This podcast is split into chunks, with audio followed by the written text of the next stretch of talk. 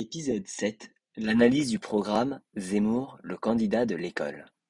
Avant d'enfin dévoiler mes raisons de voter Zemmour, une toute dernière mise au point est nécessaire pour que dorénavant, nous puissions échanger réellement sur le fond de ces propositions.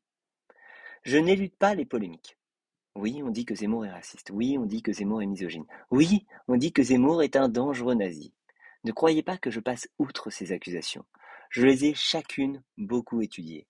J'ai écrit un document de 47 pages qui circule sur les réseaux sociaux pour répondre à toutes ces polémiques et j'ai enregistré plusieurs podcasts à ce sujet. J'ai écouté et lu Zemmour depuis longtemps et tous ceux qui se sont un minimum intéressés à la présidentielle savent que Zemmour a toujours répondu avec franchise et sincérité à ses attaques. Oui, je parle d'attaques, car faire croire que Zemmour est un négationniste antisémite est un abominable mensonge dans le seul but de le disqualifier. À chaque polémique, j'ai pris le temps de considérer le contexte, d'écouter les interviews dans leur ensemble, de lire les bouquins entièrement et pas seulement me fier à la petite phrase. Alors, je ne vais pas dire qu'il y a certaines de ces positions qui ne m'ont pas interpellé. Le rôle du père comme gage d'autorité dans la famille, par exemple, me paraît complètement anachronique.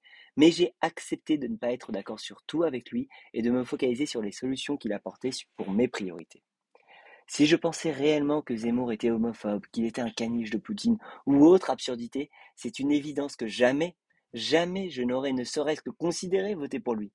Je suis désolé, mais ceux qui se contentent de ces assertions pour juger un homme qui arrive à susciter autant d'attention sont ou de mauvaise foi, ou ne se sont pas assez intéressés à ses réponses. Alors maintenant, rentrons dans le vif du sujet.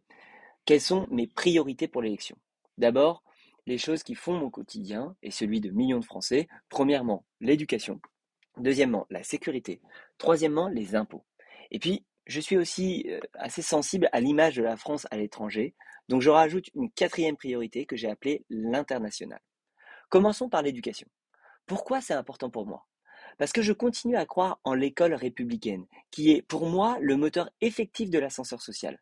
Parce que j'ai des enfants, et je sais ce que l'école apporte, c'est là où ils grandissent, c'est là où ils apprennent et c'est là où ils construisent les premiers éléments de leur vie sociale. Alors quel est le constat? Il est sans appel. Le niveau de l'école en France s'est effondré.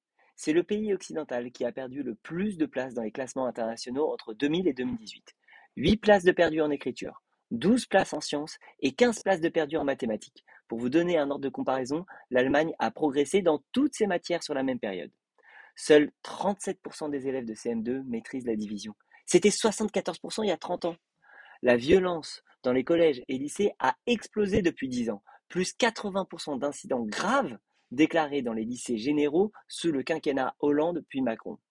Et tout cela n'est pas dû à un manque de moyens, puisque la dépense par élève a doublé entre 1980 et 2019, passant de 4 800 euros à 8 900 euros.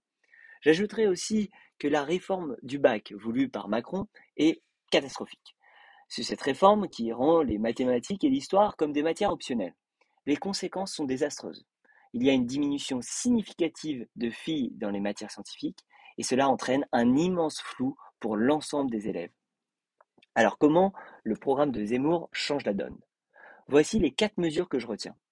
Premièrement, il veut recentrer l'enseignement sur les savoirs fondamentaux, lire, écrire, compter à l'école primaire, comme le font des pays comme l'Allemagne ou Singapour.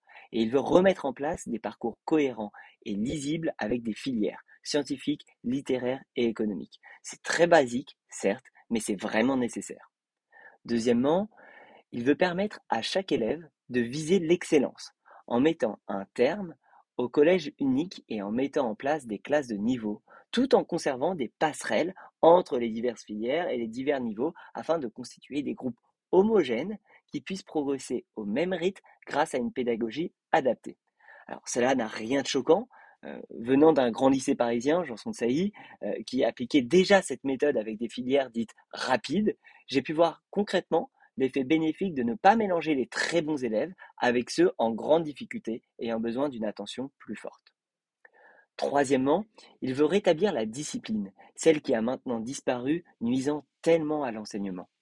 Pour cela, il veut responsabiliser les fauteurs de troubles en suspendant les allocations à leurs familles en cas de perturbation. Il veut éloigner les élèves perturbateurs, mais leur donner une nouvelle chance en créant des internats adaptés. Enfin, il veut lutter contre le harcèlement scolaire le communautarisme et surtout les inégalités sociales, en rendant le port de la blouse obligatoire à l'école primaire. Alors je sais que cela peut interpeller et faire très euh, passéiste, mais il faut se rendre compte de la violence d'une cour de récré dans une école primaire. Ne pas avoir les dernières baskets à la mode pour un enfant peut être extrêmement stigmatisant et traumatisant. Les enfants n'ont pas encore cette notion si importante de tolérance et la compréhension que tout le monde n'a pas les mêmes moyens. Adopter un vêtement adapté et commun à tous pour se rendre dans le lieu sacré de l'enseignement lèverait ces traumatismes. Au contraire, cela permettrait un sentiment d'appartenance à un même groupe. Cela serait très fédérateur et augmenterait le sentiment de fraternité entre nos Bormois. C'est d'accueillir tout le monde sous l'étendard de l'égalité, peu importe d'où l'on vient et du revenu des parents. Je trouve cela à la fois beau, mais très juste pour nos enfants. Quatrièmement, il veut revaloriser le métier d'enseignant en établissant des critères de sélection plus exigeants et en créant des écoles normales supérieures centrées sur les savoirs. Il veut revaloriser les salaires et les progressions des professeurs.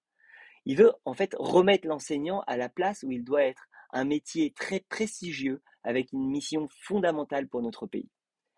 Ces quatre mesures que j'ai retenues font partie d'une longue liste que je vous invite à examiner dans les prochains jours.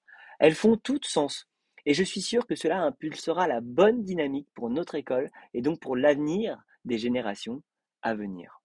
Aucun candidat n'a eu un diagnostic si juste et a apporté des propositions si concrètes. C'est pourquoi, pour moi, Zemmour est le candidat de l'éducation. Dans le prochain épisode, je parlerai de la sécurité.